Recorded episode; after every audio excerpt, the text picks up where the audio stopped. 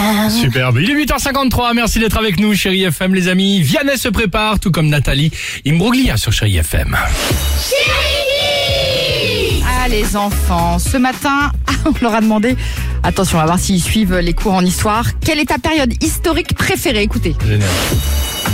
Au temps des dinosaures pour voir les dinosaures qui sont sous l'eau. La préhistoire, comme ça on va pas à l'école. À l'époque de la Renaissance euh, pour voir tous les châteaux qui se construisent. À l'époque où il y a eu le Bing Bang, comme ça, je pourrais voir comment ça s'est passé, bien. comment ça a explosé, voilà.